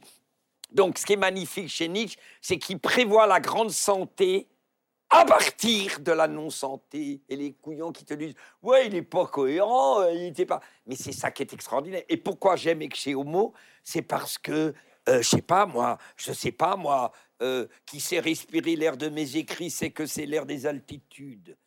Tu vois, dans une époque démocratique, très tiède, très. on est tous pareils. Parce que Ouais, moi, je suis ça. très égalitaire, mais je n'aime pas l'égalité, tu vois. C'est ça, être de gauche. et alors, Fabrice être de gauche, moi, c'est vrai que je joue beaucoup parce qu'il y a une haine de l'individu dans la mauvaise gauche. Alors, ce que j'aime, moi, c'est l'individu. Alors, évidemment, la gauche, sa limite, c'est qu'elle a perdu l'histoire de l'individu pour être dans un collectif. Mais je n'ai aucune envie d'être. Un jour, j'ai déjeuné avec l'assistante d'un grand homme de gauche. Et puis, pendant le repas, elle me dit être de gauche, Fabrice, c'est que nous avons des choses à faire ensemble. Je lui dis, mais tu j'ai aucune envie de faire des choses avec toi. J'ai aucune sympathie pour toi. Pourquoi tu veux que je? Elle me dit, mais non, donc tu n'es pas de gauche. Je dis, mais c'est méchant ce que tu dis. Parce que moi, partout, je vois la gauche, elle est généreuse. Elle habite souvent des quartiers agréables, mais elle vit à l'île de Ré, tout ça. Je connais tout ça. Mais je veux dire, pourquoi on aime Nietzsche? Philosopher, comme je l'ai toujours entendu et pratiqué jusqu'ici, c'est vivre volontairement sur la glace, à la recherche de tout ce qui est surprise, problème dans la vie. Alors évidemment, Nietzsche, c'est l'anti. Euh, on va avoir une vie agréable près du feu. C'est l'anticonfort, l'anti-bonheur. Toute notre époque incarne ce qu'il appelle la décadence. Le bonheur, on adore le bonheur, on est une Le société confort. bonheuriste. Le confort, il exsèque. Le bien-être. La morale, on est dans une traque moralisatrice en permanence. Il, il, euh, il dynamite. Euh, L'égalitarisme, on est en plein dedans. Euh, donc toutes les notions qui, qui forment notre quotidien sont dynamitées par Nietzsche. Donc ça fait quand même beaucoup de bien de lire des contre-points de vue Voilà. qui libèrent. Et surtout les gens qui veulent nous parler du, du- de la récupération des nazis. Ah Nietzsche ouais. aurait haï les nazis, définitivement, car il détestait l'effort de cette forme-là, bien sûr. Alors il y a ce terme, euh, cette expression hein, euh, d'amor fati. Ah Ah là là, ça c'est problématique. Alors, amour fati. Alors, si je parle de, si je parle de la définition euh, limpide, c'est l'amour sans réserve du destin, des faits, de la, de la fatalité, du réel. Mais après, pour définir ce que ça veut dire chez Nietzsche, déjà, il y a plein de perspectives. Il n'y a pas une vérité chez Nietzsche. Le spécialiste qui viendrait dire, alors chez Nietzsche, je t'explique l'amour fati, c'est ça, se plante donc plusieurs hypothèses. J'aimais plusieurs hypothèses. Soit c'est aimer le réel. Le réel, c'est ce qui est ni passé, ni futur, c'est le présent. Donc l'idée, c'est de- d'être le plus concentré possible, d'aimer le plus possible le présent. C'est très Comte Sponville d'ailleurs. Regretter un peu moins, espérer moins et aimer un peu plus. Avec la tragédie du présent. C'est oui, ça. avec la tragédie Attention, du présent. Tu intègres le fait quand même oui. que. Mais je peux pas tout intégrer, c'est pas possible. C'est-à-dire accepte Attends, ton après, destin. c'est très contradictoire parce qu'il nous dit, euh, par ailleurs, il n'y a jamais de fait, il n'y a que des interprétations. Mais il faut aimer tous les faits dans Amor Fati. Donc comment on fait avec cette, euh, cette euh, problématique C'est le grand oui. Oui, c'est le grand oui, mais c'est le impossible. grand oui, mon chéri. Ou quand on mais bien apprend- sûr que personne n'a envie de dire oui. Moi, je trouve ça, je trouve que c'est le point grandiose mais faible de Nietzsche parce que c'est impraticable. Dans sa, dans son, c'est vrai, c'est impraticable. Quand on vous apprend un cancer généralisé, c'est quoi? C'est le grand oui. Moi, je suis incapable de le faire. Non, c'est pour des très très hauts, c'est très haut de gamme. Pour le médiocre, le- il y a un truc quand même chez Nietzsche qui est bien, c'est l'éternel retour. Ça, c'est plus pratico-pratique. C'est choisis les moments, choisis des mo- les moments de ton existence comme si tu voulais les vivre une éternité de foi. Ça, on peut quand même un peu plus aborder. Alors je donne, j'illustre la très belle thèse. Euh, Il raconte si une nuit, tu, tout d'un coup, quelqu'un te réveillait en te disant, tu vois, euh, Trapenard, cette nuit-là que tu viens de vivre, on te demande de la répéter à l'infini, à l'infini, avec le même coucher de soleil, avec la même abeille qui a traversé ta chambre, et, et évidemment, tu vas dire non. Tout le monde dit Oh non, moi je veux pas recommencer. À moins que tu aimes tellement la vie que tu dises oui, encore, oui, à un nombre infini, Infini de, de fois. C'est une... Génial. Ça, c'est bien. Ça, quand même, on peut l'avoir en tête. C'est moins exigeant que la mort fati. Quid de l'ivresse? Ah, l'ivresse. L'ivresse au sens euh, où, comme Baudelaire, il n'y a de perception de la réalité que dans un état d'ivresse. Donc c'est là où je fais ma connexion dans la lecture entre l'ivresse, euh, soyez toujours ivre, dit Baudelaire, et l'autre qui dit, il faut être ivre, il n'y a que comme ça, l'ivre, l'ivresse de la conquête, c'est là où il est complètement incroyable, parce que nous, on n'a pas du tout ce fantasme-là. Il dit ivresse de gagner, ivresse de la conquête, ivresse de la victoire. Nous ne sommes pas dans une société où les gens te disent, tu vois bien, il paraît que les Français, ils veulent moi, je ne dis pas que les grands capitaines d'industrie sont ivres de manière nietzschienne. Je ne pense pas que Poutine est ivre de, manière ni- nietzschienne, même si Nietzsche a écrit plutôt la guerre que la paix. De quelle guerre il parle, de quelle paix il parle. Il parle de la guerre avec soi-même. Moi, l'ivresse, je l'entends un peu comme euh, c'est pas vouloir ceci ou cela, être grand capitaine d'industrie, c'est toujours vouloir sa propre volonté. C'est ça, cette ivresse-là. Désirer ses désirs, avoir envie de dire ce qu'on est en train de dire, c'est un peu ce qu'il appelle, la, bah, c'est ce qu'il appelle la volonté de puissance. Donc c'est cette ivresse-là qui permet, je crois, d'être dans le, le oui, dans l'affirmation de sa vie, dans la, dans la réalité de sa vie. Et quand on est vraiment conscient du tragique de l'existence, on ne peut qu'être ivre de l'existence. C'est à peu près ça. Ben, c'est pas mauvais, dis donc. Parce que tu vulgarises sans détruire. Et pour définir incroyable la, la- la- la rupture de Nietzsche avec les autres, il est à Gênes, il se promène dans le port, il regarde tous les gens. Il dit ce qui est extraordinaire, c'est que tous vont mourir. La seule vérité de tous, c'est qu'ils vont mourir, que, le, que leur euh, compagnon est là. Et pourtant, il n'y en a pas un qui y pense. Alors là, on se dit, Pascal aurait dit, vous êtes con d'aller dans le, dans le divertissement, pensez à ce moment terrible, etc. Et là, Nietzsche dit, c'est merveilleux. Il ne pense pas à la mort, il, il s'entredupe, il se baratine, il s'agresse, que c'est merveilleux, comme la vie est bien organisée. Et comme c'est merveilleux de ne pas penser à la mort, et Nietzsche termine, j'aimerais contribuer à leur rendre l'idée de la vie encore mille fois plus digne d'être pensée. C'est la rupture avec, avec Pascal Oui, que j'adore. C'est Pascal, t'es niqué, tu vas être niqué, Mm. Trapenard, Lucchini, De Funès, vous allez tous être niqués. Et qu'est-ce que vous aurez fait de votre vie? Tu te seras diverti, tu auras échappé à toi-même. Et Nietzsche dit, c'est très bien. Tu es dans le, dans, la, dans le divertissement. Tu as raison, Trapenard. Toi, tu es là en affirmant ton être. Euh, parce que, parce que c'est extraordinaire. Mais c'est ça. C'est superficiel par profondeur. C'est le grand Ah, bah style. On, ré- on, ré- on harmonise les forces contraires. C'est ça qui Ah, est c'est génial. chez grec Nietzsche. comme il savait Voilà. vivre à toi. Ah, c'est grec comme il savait vivre. Oui, mais Ça non, je- demande la résolution de se tenir à la surface, à la draperie. Ah, c'est grec. Ils étaient superficiels par. pro- par profondeur. Extra. C'est le grand style. Mais c'est si Nietzsche est un peu euh, abstrait comme ça rapidement, c'est ce qu'incarne euh, Lucchini quand même dans ses spectacles, c'est le grand style. Je trouve juste, c'est pas de la flagornerie, mais c'est pour illustrer concrètement, puisqu'on me demande de vulgariser. Vous voyez, vous êtes plus Nietzsche. hein, Oh C'est vrai, je- parce je que c'est les, pas de la, hein, non mais sérieusement, c'est- non, c'est le grand style. Pourquoi? Parce qu'il harmonise les forces contraires. C'est drôle, c'est très, c'est comique, mais en même temps c'est très sérieux. Il y a de l'argot, il y a la langue française pure du XVIIe siècle. Il y a les caricatures, les boursouflures de Johnny Hallyday, etc. Et puis il y a la- l'innocence. Je ne sais pas comment vous avez dit tout à l'heure, L'innocence de la de voilà, l'innocence de la réplique. Donc c'est tous ces contraires qui font que ce sont des moments de grand style. et qui rendent aussi euh, accessibles, et pour cela on vous en remercie, les textes hein, de Nietzsche euh, en l'occurrence. Merci infiniment. Bah, super, Je rappelle quand même le titre euh, de- du dernier livre de Juliette Funès, Le siècle des égarés, qui est publié aux éditions de l'Observatoire. Et on vous retrouvera donc bientôt sur scène, aux côtés de Fabrice Lucchini, pour parler de Nietzsche. Faire résonner à voix haute la littérature, c'est ce qu'est parti faire l'écrivain René Frény, qui s'est rendu au collège Versailles à Marseille, en classe de 3e pro, dans le cadre d'un grand concours de lecture, si on lisait à voix haute. Regardez.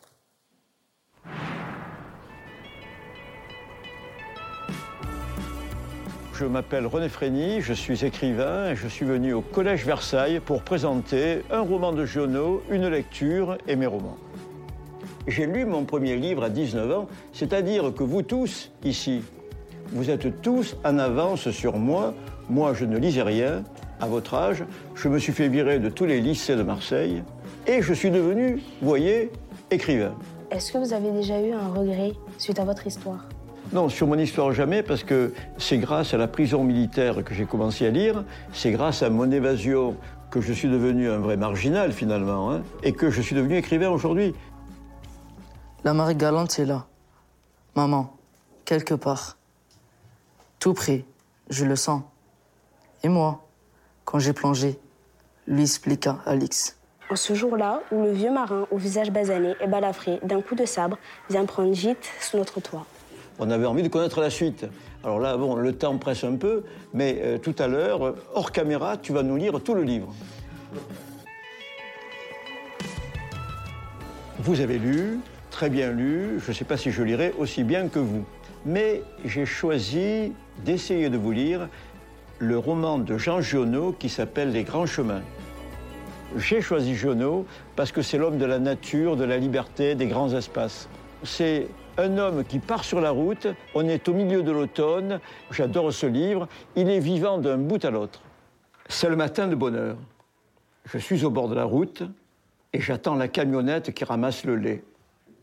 Quand je la vois arriver, je me dresse et je fais signe. Mais le type ne me regarde même pas et me laisse tomber. je bourre ma pipe. L'automne me traite vraiment en bon copain depuis des semaines. Merci René Frény pour ces mots qui résonnent littéralement la grande librairie ce soir avec Fabrice Lucchini pour une émission dédiée à la lecture, cette étrange et jouissive pratique qui nous réunit ici tous les mercredis. À vos côtés, Fabrice, ce soir nous a rejoint la romancière Brigitte Giraud, prix Goncourt 2022 pour son 14e roman Vivre vite. Bonsoir. Bonsoir. Merci euh, d'être avec nous. Et euh, on va parler hein, de, d'écriture de ce livre Vivre vite euh, que vous proclamez hein, vraiment dès le titre. Il se voyait donc attribuer le 3 novembre dernier le prix Goncourt, ce qui veut dire, il faut le dire en langue de libraire, que ce livre sera sous tous les sapins. Parce que le livre reste, c'est important de le rappeler, le cadeau préféré des Français. Ce livre-là, vivant, vibrant, euh, Vital revient sur la mort brutale de votre compagnon lors d'un accident de moto il y a 20 ans, Brigitte Giraud. C'est un récit euh, intéressant par sa forme, euh, car vous tentez de comprendre à rebours la succession des événements qui ont conduit à cette tragédie. Parce que lorsqu'un tel drame surgit, écrivez-vous, on veut comprendre. Comprendre quoi? Ben, En effet, il s'agit d'une part d'un accident qui n'a pas de cause apparente, mais en même temps, j'avais besoin de comprendre, de mener une enquête assez vaste euh, pour essayer de voir s'il y avait du sens face à quelque chose où, euh, hélas, il n'y a pas de sens, puisque un accident, l'étymologie du mot accident, ça veut dire euh, ce qui tombe par hasard. Là, c'est l'histoire d'un homme qui tombe. le hasard, c'est un mot qui vient de l'arabe, qui veut dire jeu de dés. Puis un autre mot qui vient de l'arabe qui m'intéresse beaucoup, qui est le mot mektoub, qui veut dire c'était écrit. Donc en fait, ce livre, écrit 20 ans après, euh, qui est un conte à rebours, essaye de voir si c'était écrit. Oui, moi je dirais que j'ai pris un immense plaisir à lire ce livre, avec une chose qui arrive assez rarement. Euh, qui, moi qui ne suis pas un lecteur euh, face, qui ne suis pas doué pour les romans, je l'ai lu comme ça.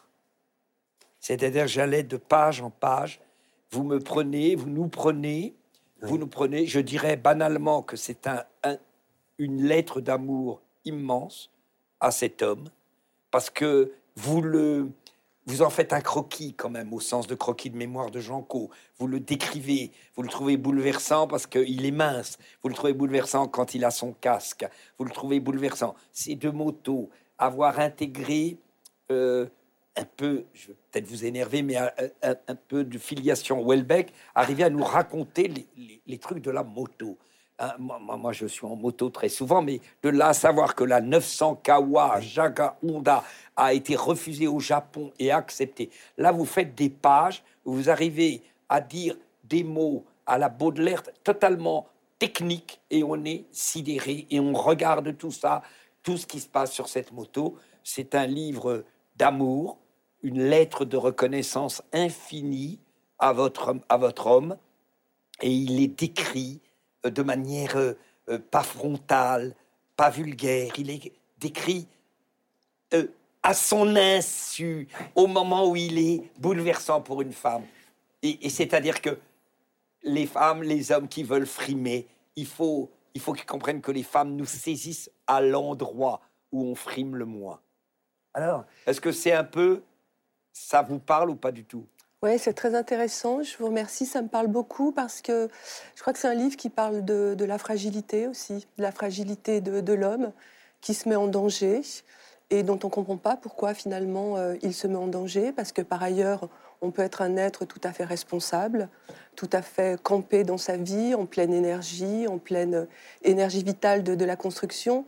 Et puis, il y a quelque chose qui va tenir de ce qui s'est passé au XXe siècle. Le XXe siècle, c'est quand même l'avènement du moteur à explosion. C'est euh, aussi un livre qui parle de cela, qui parle un peu de technologie, qui parle beaucoup d'amour, mais qui parle aussi de la technologie et qui pose la question de savoir pourquoi ce moteur à explosion qui nous a été montré dans le cinéma, qui nous a été montré dans la publicité, a fait que les hommes euh, devenaient superbes dans leur virilité, mot que je prends euh, avec des pincettes, mais mot que je prononce euh, malgré tout. pourquoi ces hommes ont eu besoin d'être au volant de voitures puissantes, au volant de motos Tout le cinéma est fait de courses-poursuites et tout ça m'a beaucoup interrogé. Ce vivre vite, qui parfois, comme l'a dit James Dean, va avec mourir jeune.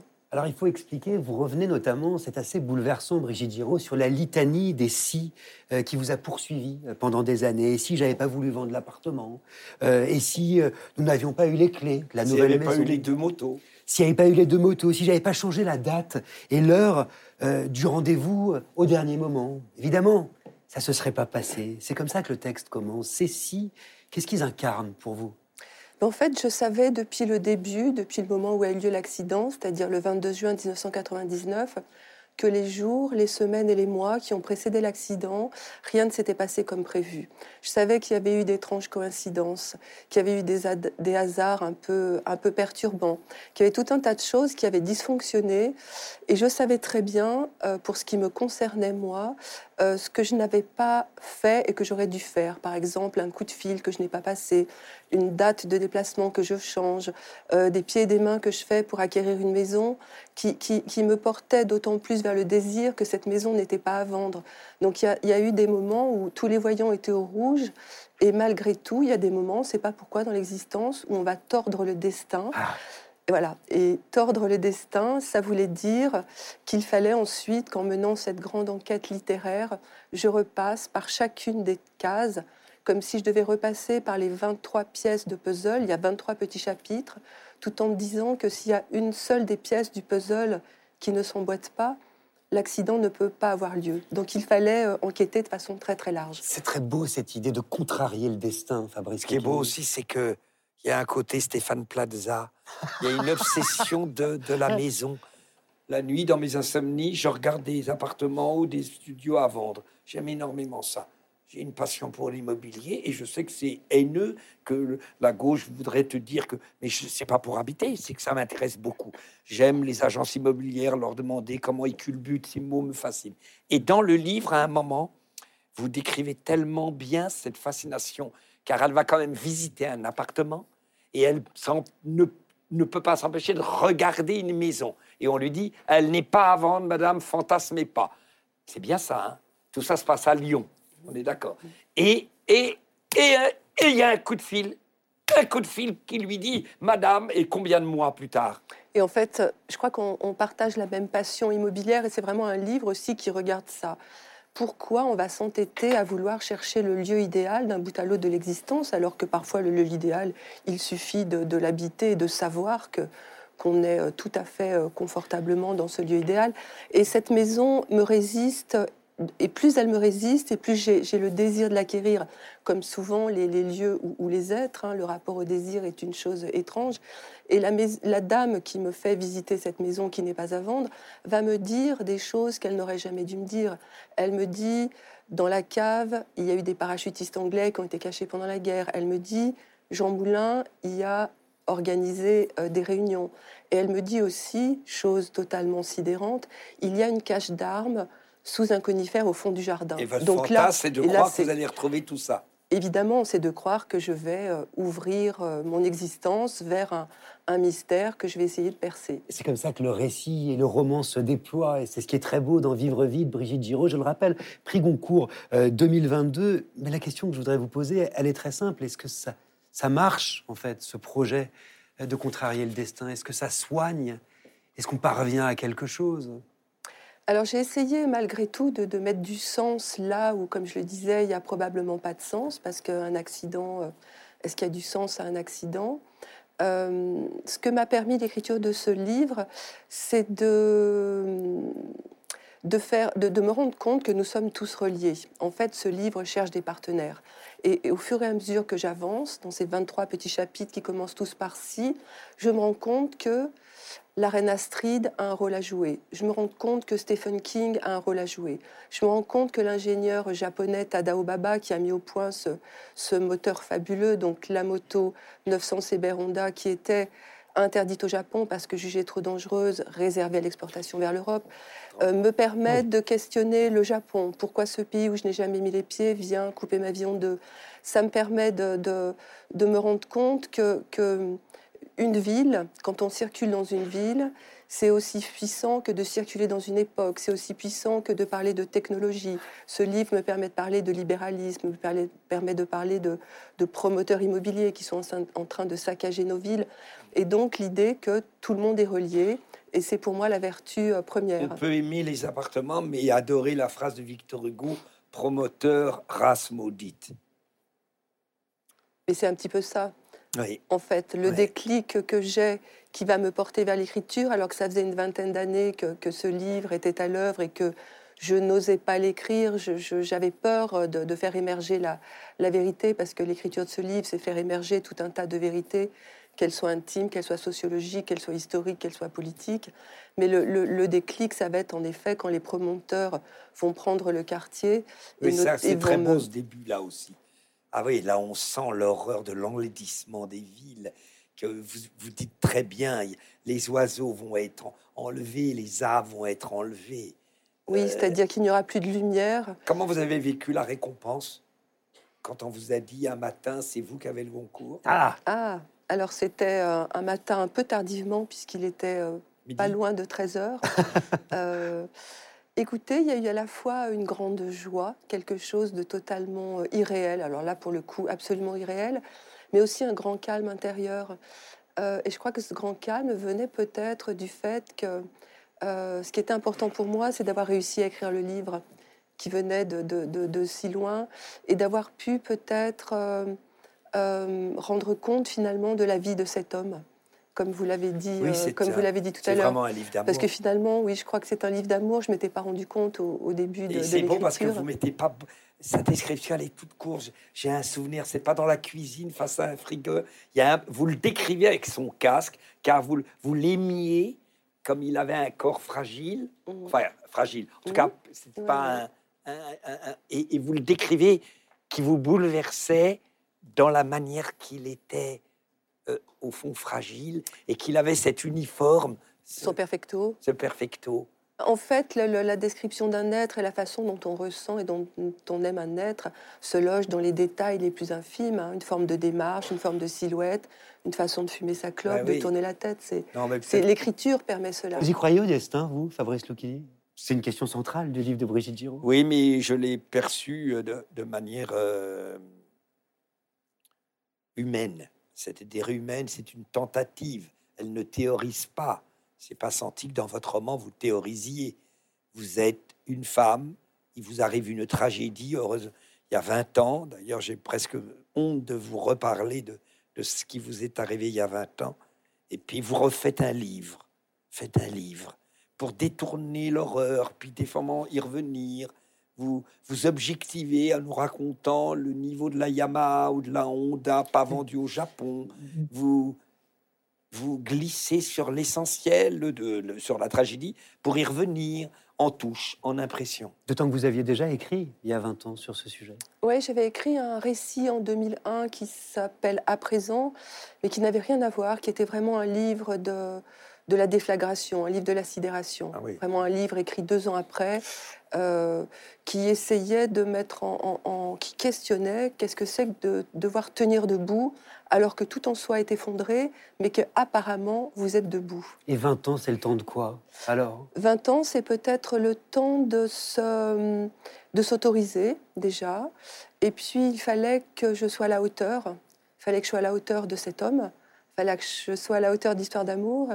Et puis, il fallait que littérairement, je sois aussi euh, davantage campée et que je puisse euh, oser euh, cheminer euh, avec cette, cette histoire qui est une histoire qui ne parle que de la vie, en fait, qui parle de musique, qui parle de... de- puisque Claude était... musicaux, oui. Puisque Claude était musicien, il était journaliste, notamment pour Le Monde, il dirigeait la, la discothèque municipale de Lyon. Donc c'était aussi une vie en musique. J'avais envie de regarder ce qu'était la fin du XXe siècle, avant le grand saut dans le tout numérique, et de voir comment nos vies étaient malgré tout très différentes de ce qui se passe aujourd'hui, juste avant le téléphone portable, ce qui a son importance aussi. Bah, énorme. Ouais. Je vous trouve merveilleuse, madame. Vous savez, parce que vous avez une, euh, une pensée rigoureuse, précise.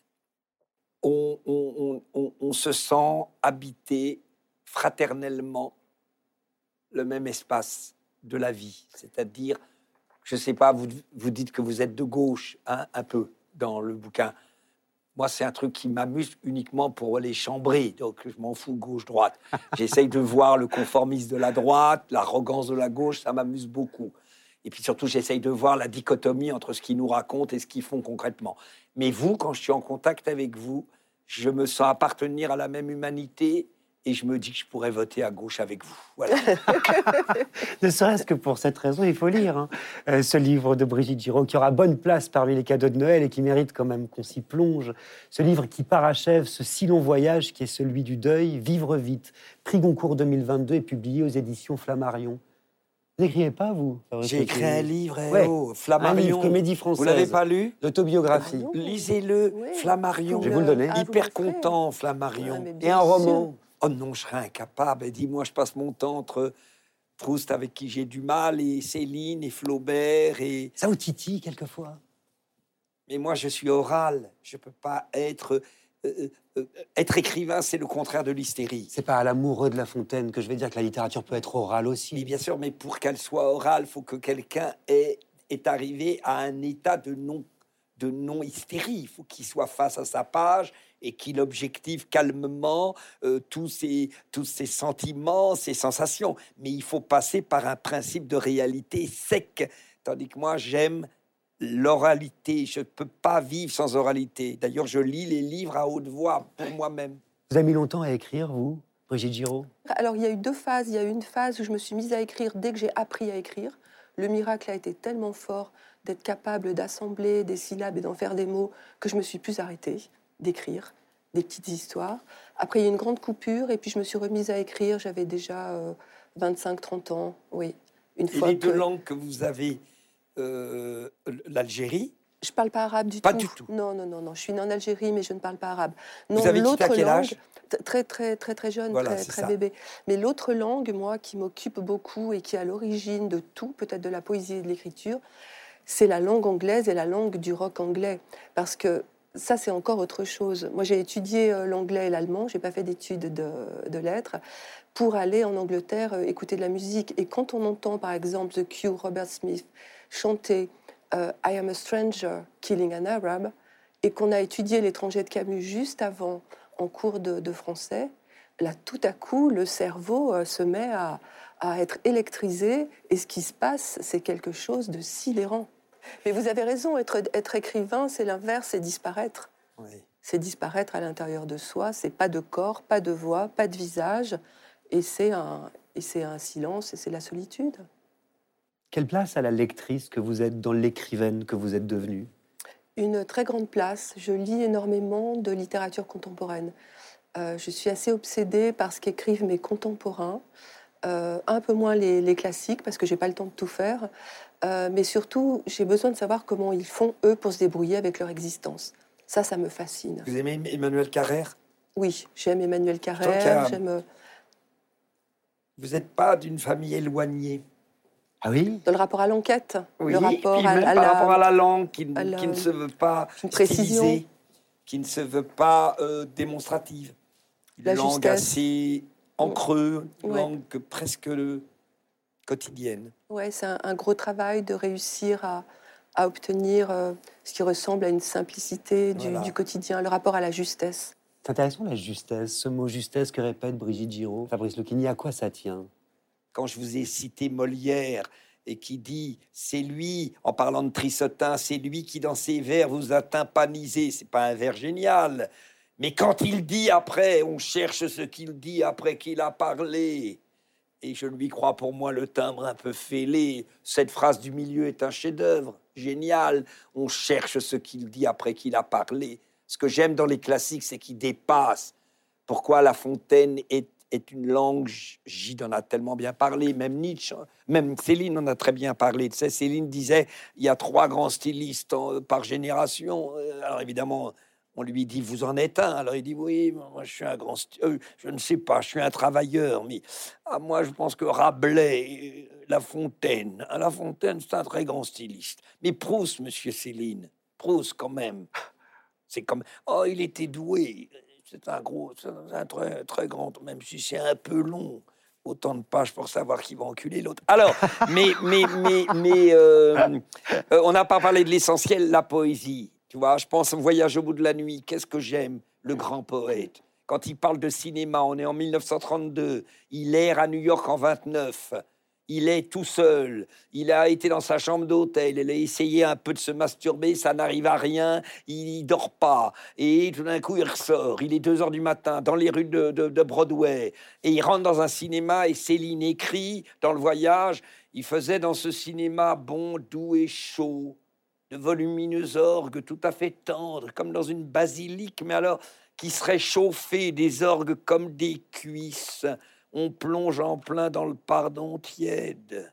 On n'aurait eu qu'à se laisser aller pour penser peut-être que la vie se convertissait à l'indulgence. Je me suis trompé. On n'avait plus qu'à se laisser aller pour penser que le monde peut-être venait enfin de se convertir à l'indulgence. On y était soit presque déjà. Alors les rêves montent dans la nuit pour aller s'embraser au mirage de la lumière qui bouge. C'est pas tout à fait vivant ce qui se passe sur les écrans. Il reste dedans une grande place trouble pour les rêves, pour les pauvres et pour les morts. Il faut se dépêcher de s'en gaver de rêves. On peut pas aimer Céline, mais il faut être prétentieux, tu comprends? C'est un poète génial. Oui, j'ose dire que Le Voyage au bout de la nuit est un grand poème. Et moi, je vois pas de contemporain, très honnêtement, qui arrive à cette invention, même si c'est pas le plus inventif. Alors on arrive à la fin euh, C'était beau grâce à vous. de cette émission, Fabrice Lucchini. Merci. Euh, et j'aimerais que vous nous fassiez un cadeau. euh, Alors, faut qu'elle reste là. Faut Parce que vous que restiez là. Je vais d'abord expliquer pourquoi. Ouais, Je- Il je- faut que vous restiez là parce que ce sera dédié à vous. Je, je le dis à, à toutes les téléspectatrices et tous les téléspectateurs de la Grande Librairie, il y a un moment dans l'un de vos spectacles où le temps s'arrête. Et j'aimerais qu'il s'arrête ce soir. euh, vraiment, pour celles et ceux qui n'auront pas l'occasion peut-être de vous voir jouer, de vous entendre lire. euh, Nietzsche jusqu'à fin janvier, La Fontaine qui se prolonge jusqu'en mars et qui est déjà complet. Je vais vous inviter Non, à non, prendre- j'ai ouvert en mars-avril. Donc ça, il y a des places. jusqu'en avril. Euh, oui, jusqu'en octobre, à mon avis. On la prend. Je vais vous inviter à prendre ma place, Fabrice Lucchini, pour nous dire, droit dans les yeux, un poème, un des plus beaux de la langue française, Mais c'est pour madame. de Charles Baudelaire, qui s'adresse à l'être aimé et qui l'invite justement à un voyage. C'est un extrait de Spleen et Idéal dans Les Fleurs du Mal, qui nous rappelle à toutes et à tous un souvenir d'enfance ou d'adolescence, d'école, euh, de vie. C'est pas évident, mais je vais essayer. Euh, Dites-moi, je regarde rien là, en gros. Qu'est-ce que je regarde? À quel endroit je regarde Regardez l'écran. D'accord. Mon enfant, ma sœur, songe à la douceur d'aller là-bas vivre ensemble. Aimer à loisir, aimer mourir au pays qui te ressemble. Les soleils mouillés de ces ciels brouillés pour mon esprit ont le charme de tes yeux, si mystérieux, brillants à travers leurs larmes. J'espère que je me suis pas trompé. Là, tout n'est qu'ordre et beauté, luxe, calme et volupté. Des meubles luisants, polis par les ans, décoreraient notre chambre. Les plus rares fleurs mêlant leurs odeurs aux vagues senteurs de l'ambre. Les riches plafonds, les miroirs profonds, la splendeur orientale, tout y parlerait à l'âme en secret, sa douce langue natale. Là, tout n'est qu'ordre et beauté, luxe, calme et volupté. Vois sur ces canaux dormir ces vaisseaux dont l'humeur est vagabonde. C'est pour assouvir ton moindre désir qu'ils viennent du bout du monde. Les soleils couchants revêtent les champs, les canaux, la ville entière d'hyacinthe et d'or. Le monde s'endort dans une chaude lumière. Là, tout n'est qu'ordre et beauté, luxe, calme et volupté. Merci infiniment, Fabrice Lucchini, et merci beaucoup, euh, Brigitte Giraud. Merci pour votre C'était présence. dédié pour vous. Merci infiniment. Et merci pour cette émission euh, dédiée euh, à la lecture, comme on l'aime ici, en dialogue aussi. La Grande Librairie, c'est fini pour aujourd'hui. On se retrouve le 4 janvier, en direct, figurez-vous, pour une émission de rentrée pleine de surprises. Je ne vous dis rien. En attendant, lisez bien.